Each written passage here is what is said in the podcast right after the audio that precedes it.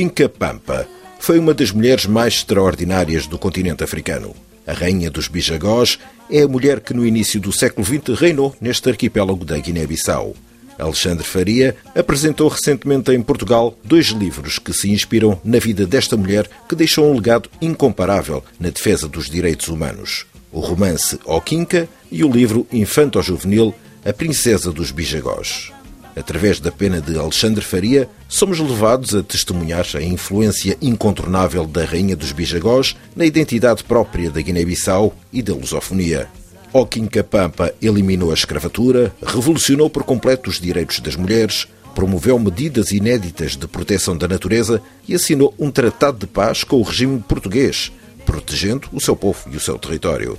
A escrita de Alexandre Faria é ritmada e envolvente. Dá-nos a descobrir a ilha de Orango, leva-nos até Bolama, dá-nos o perfume, o calor, a água salgada e a possibilidade de ouvirmos como Pampa fala com não humanos. Entre aventuras e desventuras, avançamos na companhia da Rainha dos Bijagós. Em entrevista à RFI, Alexandre Faria começa por nos revelar como surgiu o interesse pela história de Oquinca Pampa.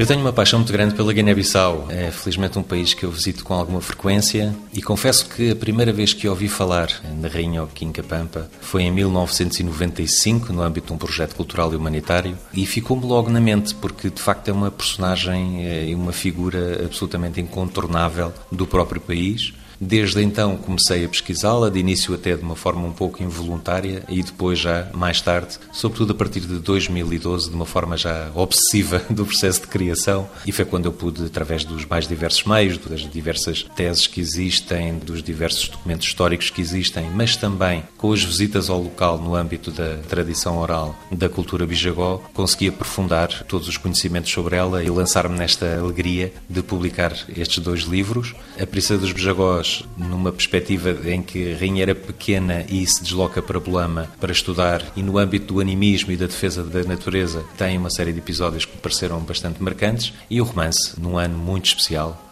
em que a Guiné-Bissau comemora os seus 50 anos da Declaração de Independência e senti que era a altura certa para dar este contributo também à identidade do país, que é para mim também a identidade da própria lusofonia. E o que é que na vida da rainha Oquinca Pampa suscitou tanto interesse que fez avançar neste projeto? Ela reinou entre 1910 e 1930 Portanto, é neste contexto histórico que evoluiu e que conseguiu lançar uma série de medidas absolutamente inéditas à época, muitas delas hoje ainda em pleno século XXI por concretizar. E foi esse lado de grande inovação e de grande contributo para a humanidade que eu não podia deixar de registar, porque senti que se estava a perder muito em virtude da tradição oral que depois não é escrita por parte da cultura bijagó e que de facto é esta mulher absolutamente notável pelo que fez em relação aos direitos humanos, particularmente em relação aos direitos das mulheres. Repare-se que em 1910, em Portugal, as mulheres portuguesas nem sequer pensavam na possibilidade de votar, quanto mais termos, nesta altura, na Guiné-Bissau, uma mulher que era rainha e que dá direitos às mulheres tais como a escolha do próprio marido, o divórcio, uma emancipação enorme que à época, de facto, não era nada habitual no mundo dito ocidental. E é esse legado da rainha que ela deixa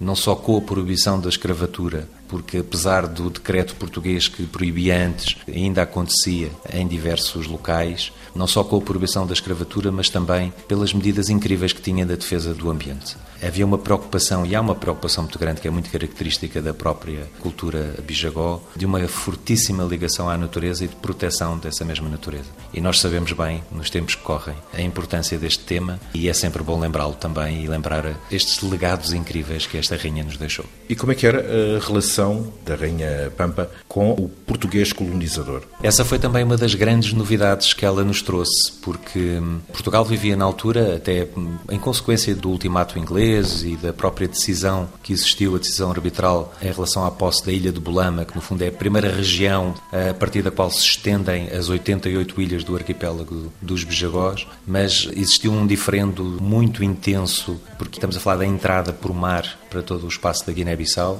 Quem tivesse a posse daquela ilha tinha a posse, no fundo, da entrada para o continente, por via marítima, e havia um diferente, de facto, muito forte entre os ingleses e os portugueses pela posse dessa ilha. É arbitrada pelo presidente norte-americano Ulisses Grant, que acaba por dar razão às pretensões portuguesas, e Portugal inicia, então, a partir daí, as conhecidas campanhas de pacificação, que de pacificação tinham um pouco, mas também de ocupação efetiva de todos estes territórios. No fundo, tendo de demonstrar à comunidade internacional que, de facto, estava a ocupar todos estes espaços. E é aí que surge, no fundo, a ligação de Capampa com o regime português de então. E que acaba por ser um regime que nunca ocupa efetivamente a ilha de Orango, a Ilha da Rainha, em virtude de um tratado de paz inédito que ela celebra com o regime português e que permite salvaguardar o seu próprio território, garantir os direitos que tinha implementado junto de toda a sua população e protegê-la de uma série de circunstâncias que infelizmente aconteceram noutras ilhas, mas que na sua área de jurisdição acabaram pela sua grande força e determinação de ser devidamente protegidas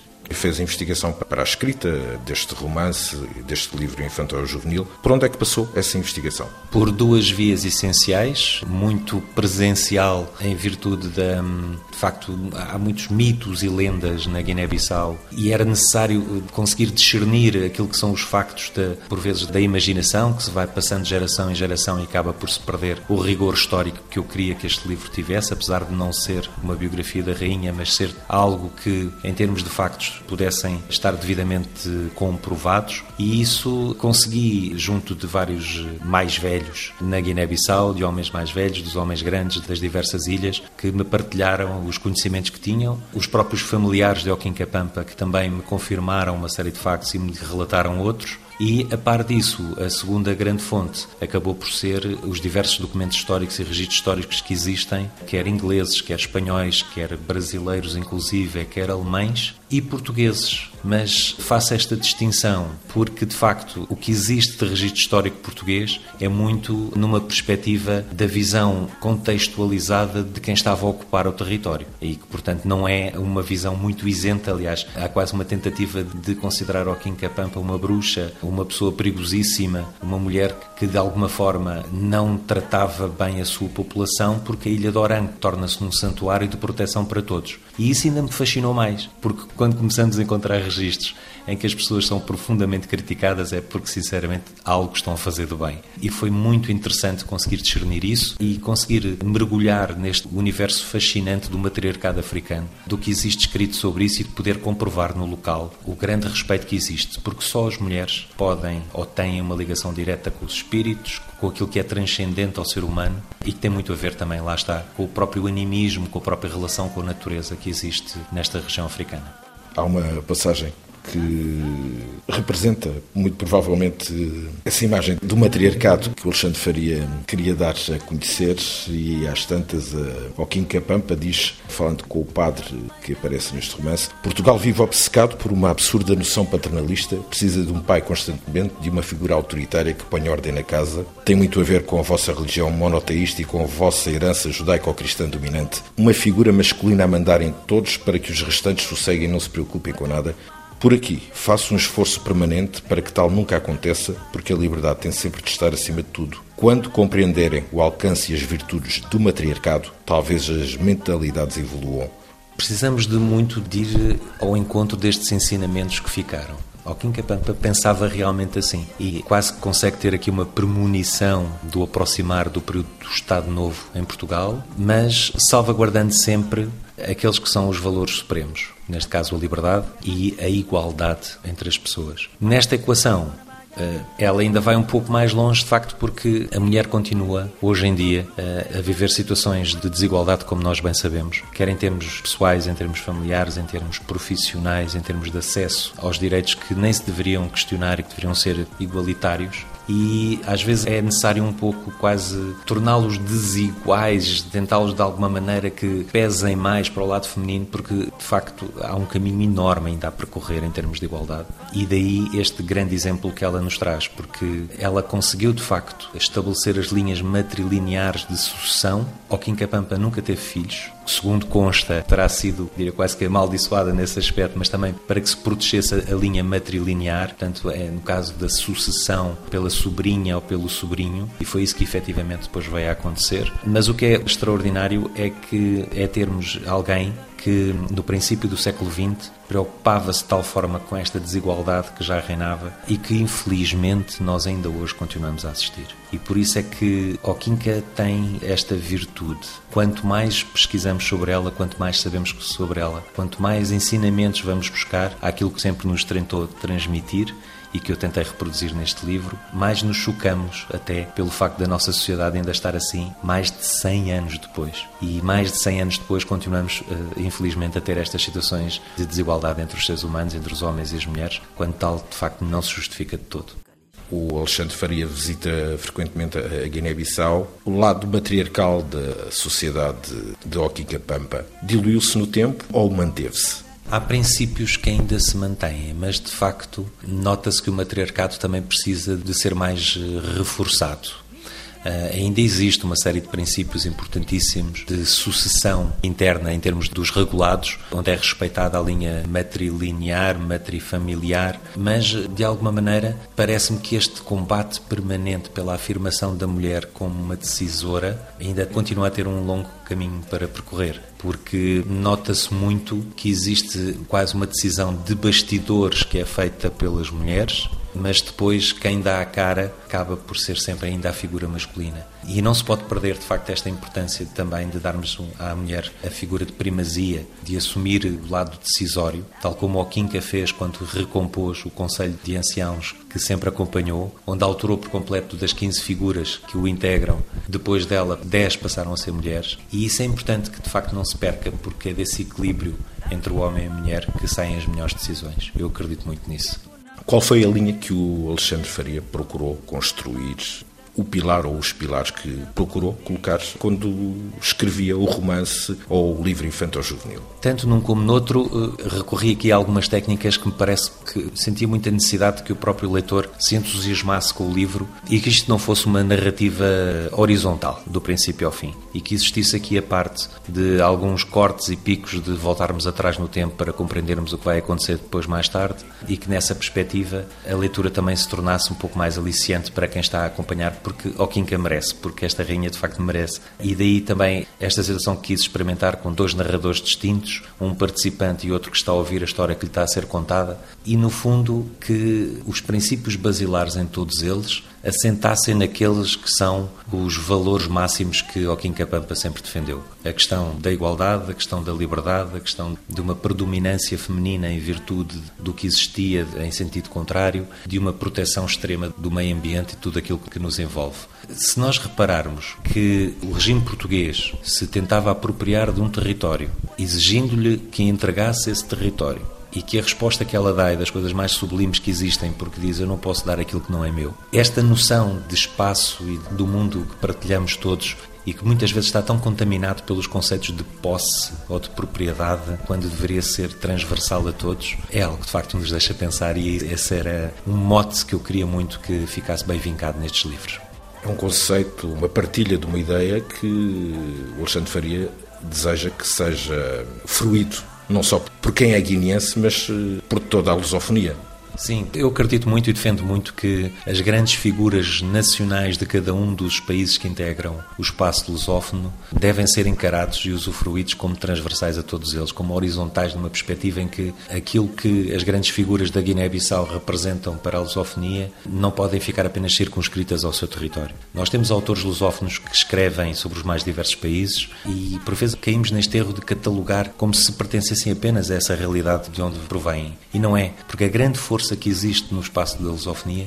é precisamente nós conseguirmos considerar todo esse mundo que se expressa em português como um só, mas isso então tem de ser a todos os níveis. Tem de existir uma inflexão fortíssima nas questões da mobilidade dentro do espaço lusófono, mas também cultural, onde sem apropriações termos uma noção em que quando um autor de expressão portuguesa escreve esse património torna-se automaticamente de todos os outros. E é aí que está a grande riqueza da lusofonia, porque para mim o Quinca é um exemplo para muitos países de expressão portuguesa e felizmente vai fazer agora esse percurso também nos próximos lançamentos. Falando em lançamentos, o romance O Quinca e o livro infanto-juvenil A Princesa dos Bijagós foram lançados recentemente em Portugal. qual é o caminho que estes livros vão trilhar no futuro. Os próximos lançamentos estão previstos para Cabo Verde, na cidade da Praia, no âmbito do Encontro Internacional de Poesia da Macaronésia, onde tenho participado nas edições anteriores e vamos ter a apresentação destes livros, porque há momentos em que o Quinca Pampa se expressa quase como se fosse em prosa poética e faz todo sentido também que esteja enquadrado neste evento. Depois, logo a seguir, no final de novembro e princípio de dezembro, será apresentado em Bissau, no Centro Cultural Português, logo a seguir em Bolama, no âmbito da primeira Feira da Cultura da Lusofonia que se vai realizar realizar nesta cidade e imediatamente depois, finalmente, na Ilha de Orango, na Ilha da Rainha Pampa, porque eu tenho que cumprir a promessa que fiz de entregar os livros aos homens grandes e ao régulo da aldeia, porque de facto me ajudaram muito e aí vai ser, acredito eu, um dos momentos profundamente emocionais, porque A Princesa dos Bejagós, o livro infantil juvenil, conta com a participação das crianças da escola primária de Eticoga, da, da Ilha de Orango. Os seus desenhos ilustram o livro da Princesa dos Bejagós e ainda não o viram. E quando eu tiver a oportunidade de lhes mostrar os seus trabalhos publicados, vai ser sem dúvida um momento de grande e enorme satisfação e para que também se estimule o português, que se estimule a língua portuguesa e que se estimule esta cultura, lá está, que deve ser muito muito maior do que uma ilha e que tem que ser um espaço comum para todos. Ouvimos Alexandre Faria, autor do romance Oquinca e do livro infanto-juvenil A Princesa dos Bijagós, lançados em Portugal pela Editorial Novembro. De Lisboa, Luís Guita para RFI.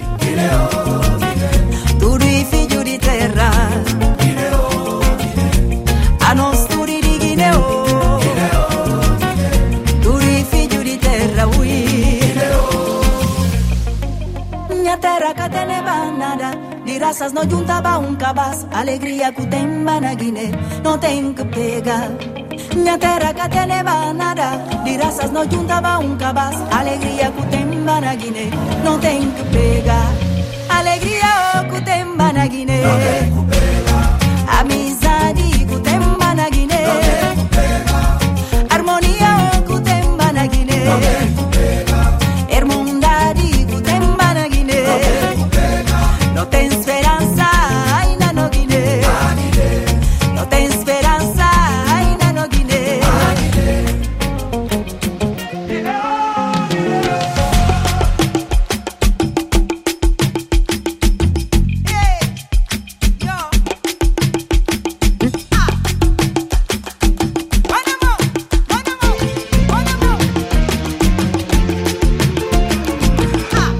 fanno studi di Guinea. Guinea, oh, Guinea. Tutti i figli di terra.